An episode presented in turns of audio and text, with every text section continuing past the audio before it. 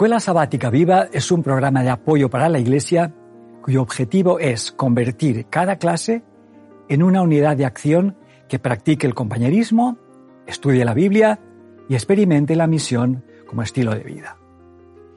En la primera parte de compañerismo, dedica en tu clase 10 minutos a interesarte y conocer más a tus hermanos y hermanas, creando una red donde todos estéis cuidados y atendidos.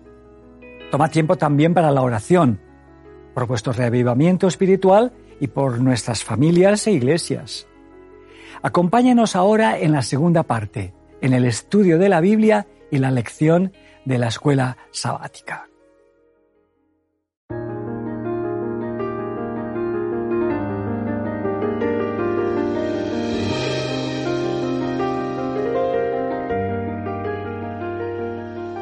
¿Qué tal? Bienvenidos de nuevo. ¿Se acuerdan que la vez pasada hemos dejado un tema eh, inagotable como es la creación? Eh, y hemos visto un poquito lo lindo que es el relato de la creación. Hemos visto a Jesús que confirma que es histórico. Hemos visto los ritmos de la creación el sábado, pero las cosas no terminan acá porque tenemos muchas cosas. Vamos a ver, yo me acuerdo cuando estudiaba en la escuela, en una materia que son religiones comparadas, hemos visto diferentes relatos eh, de otros pueblos, de otras religiones, del mismo, vamos a decir, eh, entorno geográfico, que son sorprendentes muy diferentes. Muchas veces se ha acusado la Biblia que se inspiró en estos relatos, pero, pero yo me acuerdo que cuando lo miramos en detalles, eh, hay muchas diferencias. ¿Qué nos pueden decir o si nos pueden dar ejemplos Pues, de estas? Mira, yo, yo te- tu- estuve dando estudios bíblicos a un profesor japonés que había eh, hecho su tesis doctoral eh, poniendo, en, poniendo por escrito la, la gramática de una tribu india, eh, creo que era al norte de Alaska, ¿sabes? Y entonces era, era muy interesante porque decía que tenían una, había una cosmología eh, que se cosmogonía más bien casi, explicando el origen de las razas, que era muy graciosa, porque decía que los dioses se aburrían en el cielo, se pusieron un día, bajaron a la tierra, pues a hacer muñequitos pa- parecidos a ellos. Entonces los hicieron mm, bueno, y los metieron al horno eh, para que les ayudaran, les hicieran compañía. Eh, pero claro, tenían tanta prisa de, sacarlos que los sacaron demasiado pronto y les salieron totalmente pálidos. Entonces los agarraron y los tiraron al otro lado del mar y, y cayeron a Europa. Después entonces pusieron a hacer otros muñequitos, vamos a hacer unos muñequitos mejor, vamos a esperar más tiempo. Se esperaron demasiado tiempo, se les quemaron y entonces tampoco los quisieron, los tiraron a África. Y ahora por fin ya habían sabido cuál era la medida. La y le- receta. así les salieron unos mu- muñecos bien cobrizos, bien rojizos, preciosos, y esos son la, la- la- la raza de los indios. Sí, este es un cuento, un cuento lindo. Ensayo pero- error. Ensayo, Sí, error. Ensayo error, no le sale bien a la primera. Pero Sí, hay sí. cuentos que son más macabros, podemos La decir. mayoría. La mayoría. Muchos los- son muy violentos. Sí, hay, sí. una, hay luchas entre los dioses Sí, y sí, del cuerpo de un dios muerto, de la Sí, sangre, sí. O algunos son así muy escatológicos en el sentido Sí, de que mezclan sí, sí, barro con sí, sí. sangre para hacer... Sí, sí, sí, Son muy que extraños. No se puede comparar. La, la estética del texto bíblico es impresionante, aunque solo sea como texto literario.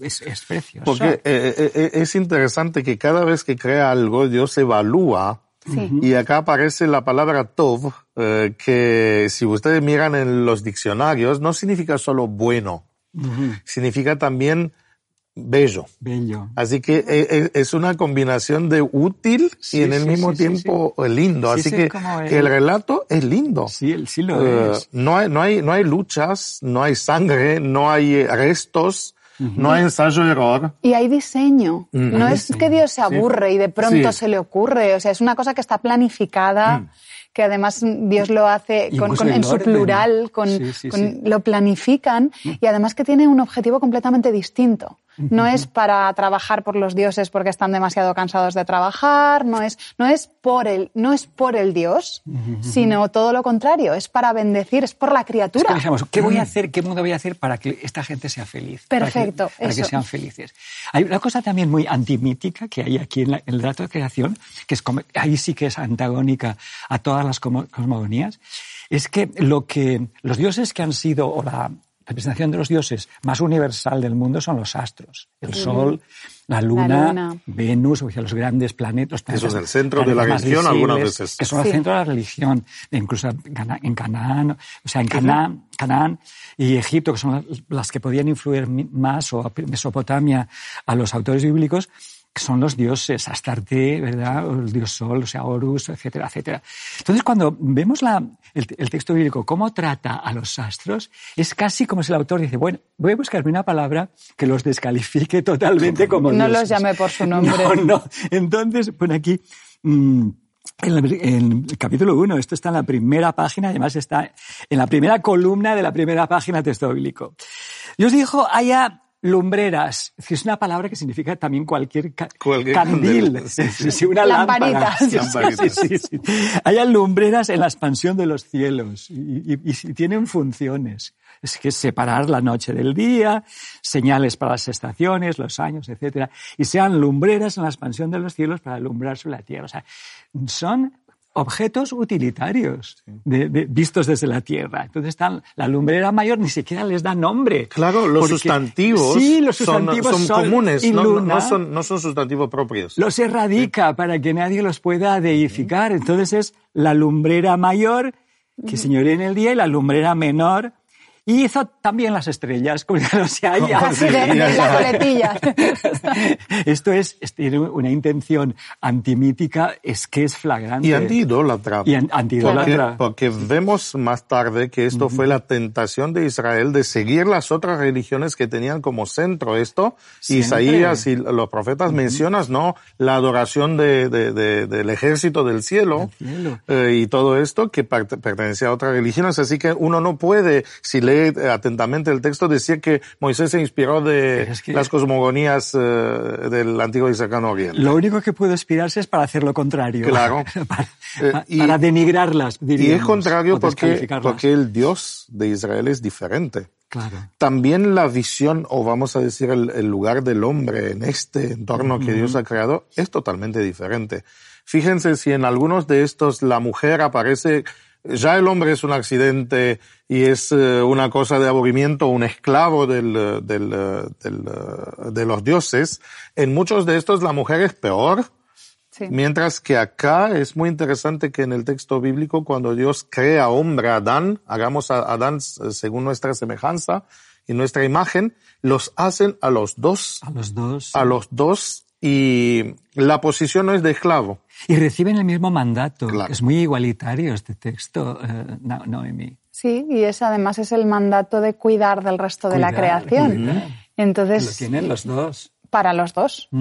Es decir, no esclavo, sino rey. O, o bueno, mayordomo. Administrador. O administrador. Sí. administrador. Yo creo que algunos problemas que nos pasan en la Tierra es que las mujeres no están gestionando el, el- el entorno, que Puede han sido ser, excluidas, ¿verdad? Esto de tierra quemada y de bueno, esto es, es- creo que, la gestión necesitaría también un punto de vista Femenino. femenino en el sentido de más, más preocupadas por el cuidado que por el dominio. Sí, es que esa palabra de dominio se ha entendido mal.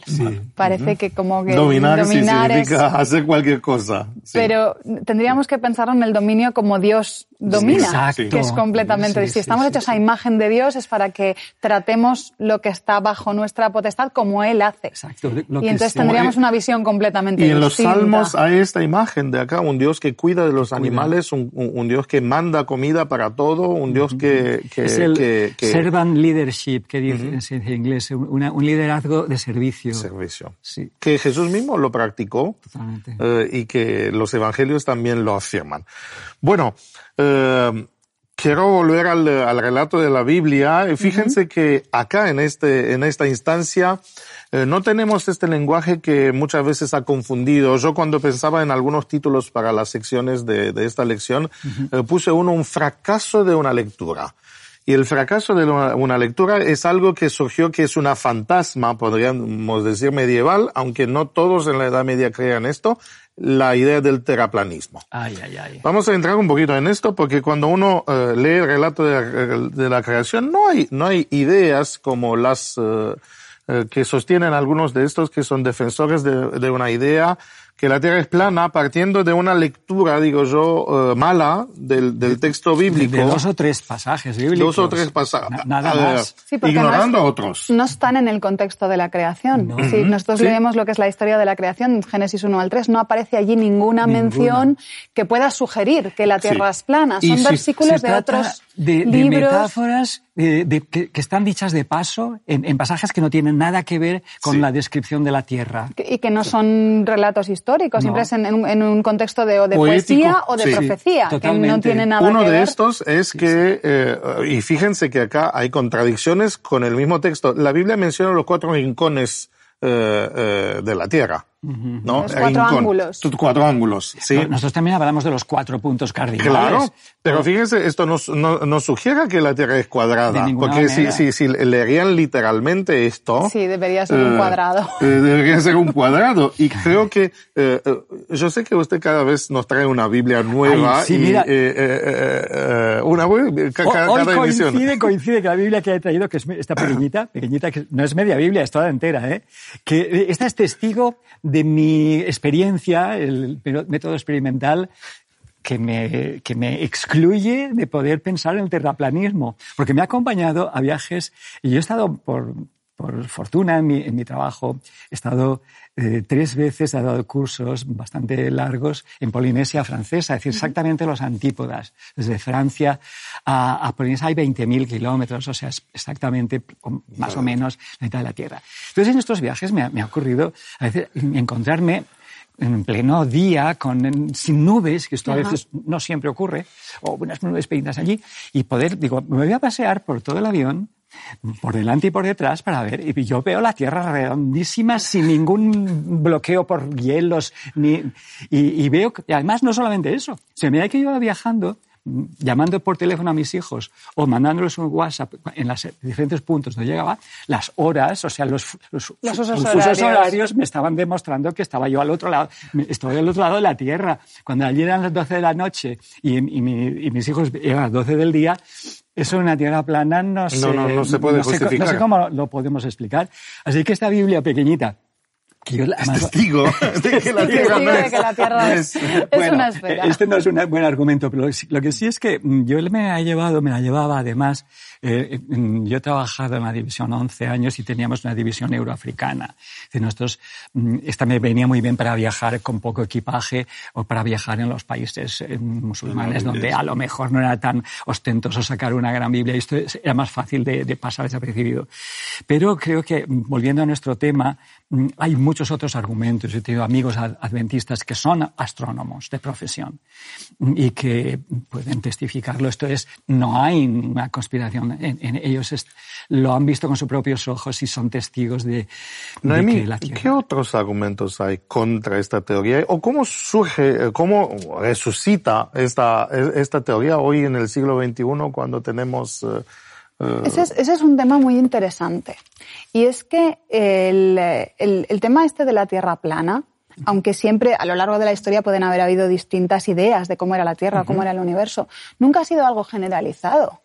Incluso en los tiempos bíblicos, -huh. igual que tenemos un texto que habla de columnas de la tierra, tenemos en Job textos que hablan de, de la tierra suspendida, sí, en, el suspendida en el vacío. No hay claro. una tortuga debajo, elefantes sí, sí. y esas cosas sujetándola, una tierra suspendida en el vacío. Y en Isaías nos habla del círculo de la tierra. Uh -huh. O sea, esas mismas ideas ya nos dan la pista de que en los tiempos, incluso en los tiempos bíblicos, habían diferentes ideas, pero la, la, de la tierra ya estaba. Pero es que posteriormente, en la Edad Media, muchísima gente creía que la Tierra era redonda. Y los mapas de esa época lo sabemos. Incluso, sí. pues cuando se fletan los barcos para ir a las Indias, sí, claro, no se iban a gastar el, el, dineral que costaba eso. Si en general la mayoría de las personas pensaran que la Tierra era plana y que se iban a caer por un precipicio. Cristóbal Colón era muy bíblico. Tenemos escritos suyos y él estaba pensando que volvía a encontrarse. Se equivocaron con el cálculo de la distancia pero sabían pero que llegarían al otro lado. Este año, hace unos meses, se celebraba el centenario de la primera vuelta al mundo.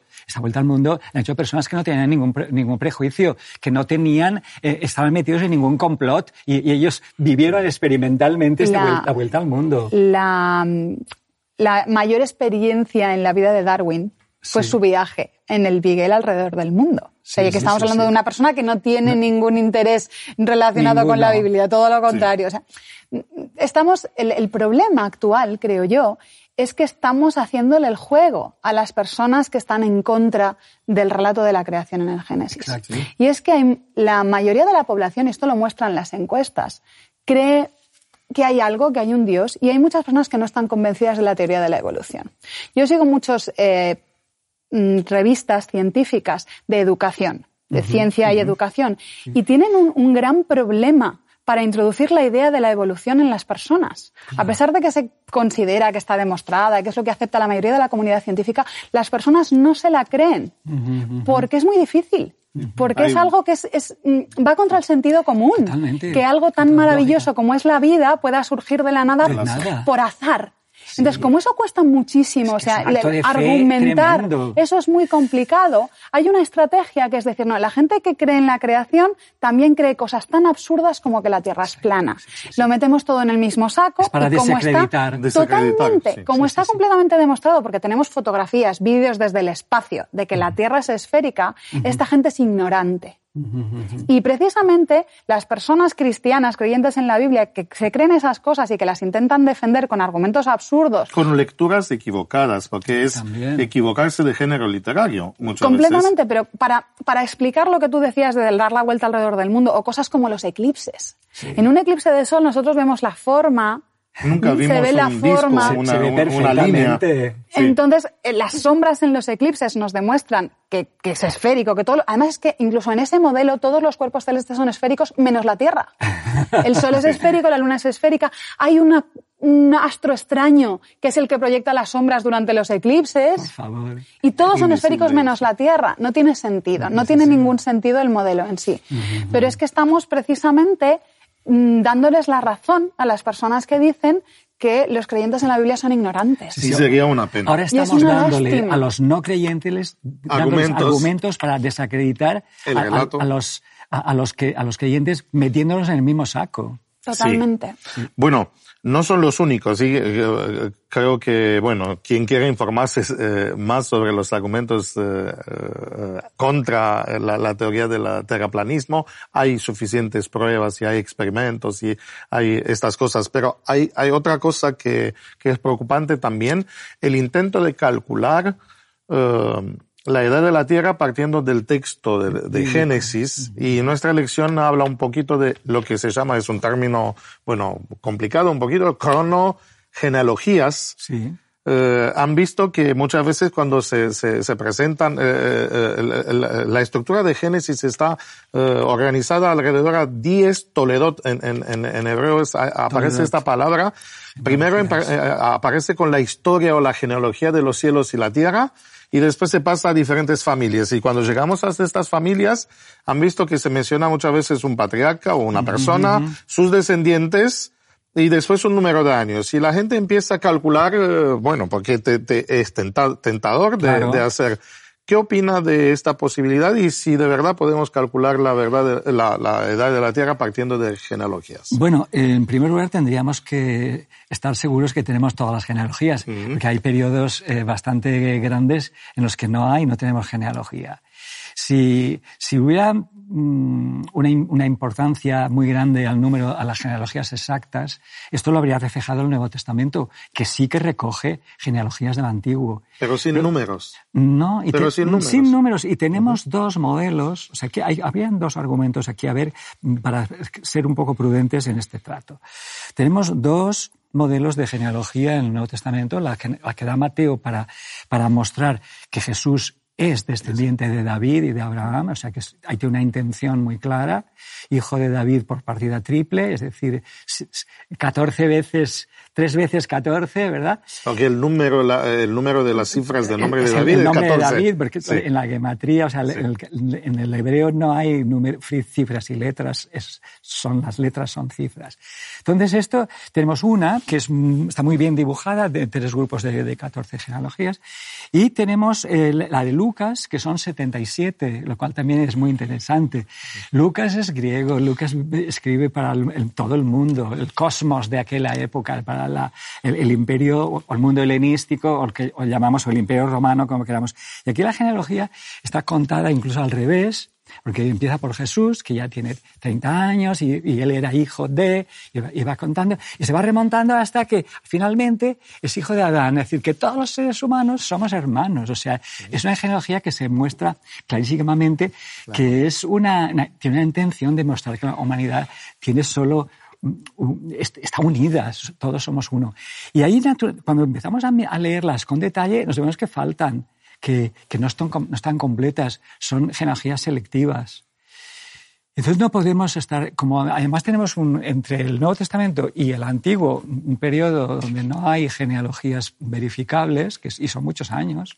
Es imposible. Es imposible entonces establecer a partir de la Biblia las genealogías porque nos faltan, nos faltan varios siglos eh, que están supuestamente recogidos en, en las genealogías de Jesús, pero que ya vemos que son incompletas. Entonces yo pienso que mm, no, no deberíamos poner un énfasis excesivo en, en, en, el, en los números. Además, hay, otra razón. Yo, como profesor del Nuevo Testamento, perdona, tengo que usar los argumentos de mi área. Y es que la Biblia en griego, la, la Septuaginta, que finalmente era una Biblia usada por los apóstoles. Que es la que cita Pablo y la que dicen los apóstoles, no la consideraban tan válida como la otra, o más porque la citan más a menudo.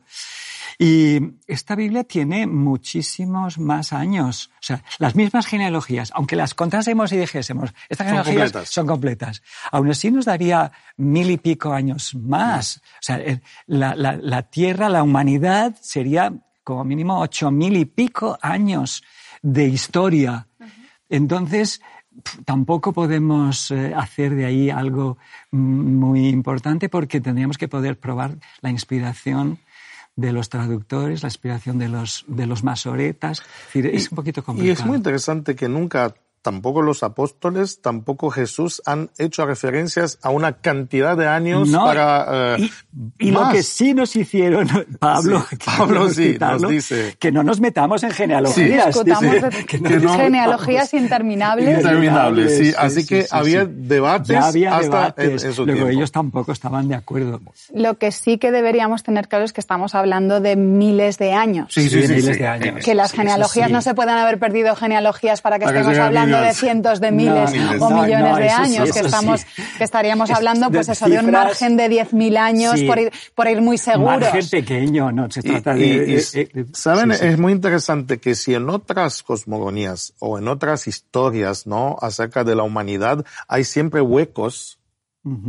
En el tiempo cuando los años ya no se cuentan, dicen, eh, acá tenemos una continuidad. El diluvio, hasta los eventos catastróficos que vienen y destruyen el, mundo. Los jalones históricos de la Biblia son muy importantes, aunque no estén completos, pero son suficientes para poder establecer o sea, una, una, una, fiabilidad. Y de punto de vista, vamos a decir así, eh, científico, apenas empezando con David y con Salomón, podemos ah, tener una correlación entre los calendarios que existen, ¿no? Porque alrededor de Israel había, y el Israel mismo tuvo diferentes calendarios, eh, los reyes, eh, se, este, la, se Debemos guardar esto para las, la bueno, semana que viene, porque vamos a hablar de. Sí, sí, sí. Vamos a volver, bueno, terminar un poquito porque eh, estamos con el tiempo. Sí, el motivo de la creación. Así que no hay tierra plana, eh, se nos presenta un Dios que crea eh, a los humanos y lo plaza no en una eh, en un lugar ideal, ¿no? Para cuidar el planeta y para para ayudarnos. Y para que sea feliz. Y para que sea feliz, sí. pero hay, hay algo más que creo que es importante. El motivo de la creación no aparece solo en Génesis. Correcto. Eh, Hay cientos de referencias en la Biblia, en toda la Biblia. En el Antiguo Testamento encontramos a, bueno, lo encontramos en Éxodo, en, el, mandamiento cuarto. ¿Eh? Cuando en, Éxodo 20 el motivo de guardar el sábado es para recordar la creación. De ahí en adelante, en los salmos, en los profetas eh, y en el Nuevo Testamento encontramos la creación muchas veces mencionado, a Dios como el creador de los cielos y la tierra. Eh, hay cientos de referencias bíblicas que si sacamos la creación, si la creación fuera un relato mitológico que no es literal, que no ocurrió como tal, pues destruimos el resto de la Biblia. Sí, sí, Lo confirma Jesús en, los evangelios. hasta el Apocalipsis, Además, el Apocalipsis se termina como una especie de. Bueno, aquí hemos, concluido, hemos concluido la Biblia. ¿eh? Y el que añadiera estas palabras, es decir, hemos concluido. Si Dios inspira a Juan, que ya es mayor, en aquella época probablemente ronda entre los 90 y los 100 años, si, se supone todo bien. No, olvidemos que era, como mínimo, sería 10 años más joven que Jesús, ¿verdad? muy jovencito. Sí, entonces podía, a final de siglo, él podía tener 90 años. O sea, tampoco es algo muy inverosímil entonces él nos, habla de este, este, este, esta tierra renovada, esta tierra renovada, lo cual, eh, comparado con toda, incluso la, misma teología cristiana del cielo, o sea, esta tierra se, olvida uno de ella y desaparece un proyecto fracasado de Dios. En la Biblia no es así. Es esta tierra que fue creada para ser habitada y está hecha de manera que es habitable perfectamente habitable e incluso eternamente habitable. Y sabe que eh, hay una correspondencia ¿no? entre el primer Edén y el paraíso que Dios prepara. hay un árbol de la vida de nuevo. Hay, eh, no hay lágrimas, así que la historia de este lapso termina. Pero, pero no está borrado de un plumazo. Queda ciudad. O sea, y, Hay cambios. Sí, los tesoros de las naciones están ahí. Así que yo, eso que será, no, lo, no yo y viene sé, Dios a habitar sí, aquí en, el planeta rebelde. No, no sé, no rechazamos la historia, sino la redimimos. Y esto es. Este es el Dios redentor. Sí, un mensaje precioso. Qué lindo y bueno, creo que cada vez que estudiamos la Biblia tenemos esta experiencia, este encuentro con este Dios presentado de tantas formas, de tantos ángulos, que eh, es una lectura que nunca termina. La verdad es que hemos hablado y ya pasó casi media hora eh, y, y, nos viene a decir más. Cada vez nos quedamos más admirados y, y lo queremos más. Sí. Así que, bueno, eh, terminamos eh, un poquito sin epuizar eh, ¿no? el tema de, de, la creación, preparándonos para la próxima vez eh, para un tema más interesante, más terrenal, la Biblia como historia y las historias de la Biblia. Bueno, bueno, pues nos vemos. Nos vemos. Nos vemos. En la tercera parte de Escuela Sabática Viva, usa 10 minutos y analiza ¿Cómo podemos aplicar lo estudiado? ¿De qué manera puedes compartir tu esperanza con las personas que te rodean? Animamos a cada unidad de acción a tener una experiencia más allá del sábado, crear vuestro propio proyecto misionero, programar en vuestras casas reuniones para orar y confraternizar, buscad un tiempo en la semana o en el sábado por la tarde. Gracias por acompañarnos hasta aquí y querer que tu escuela sabática sea un proyecto lleno de vida. Nos vemos la semana que viene.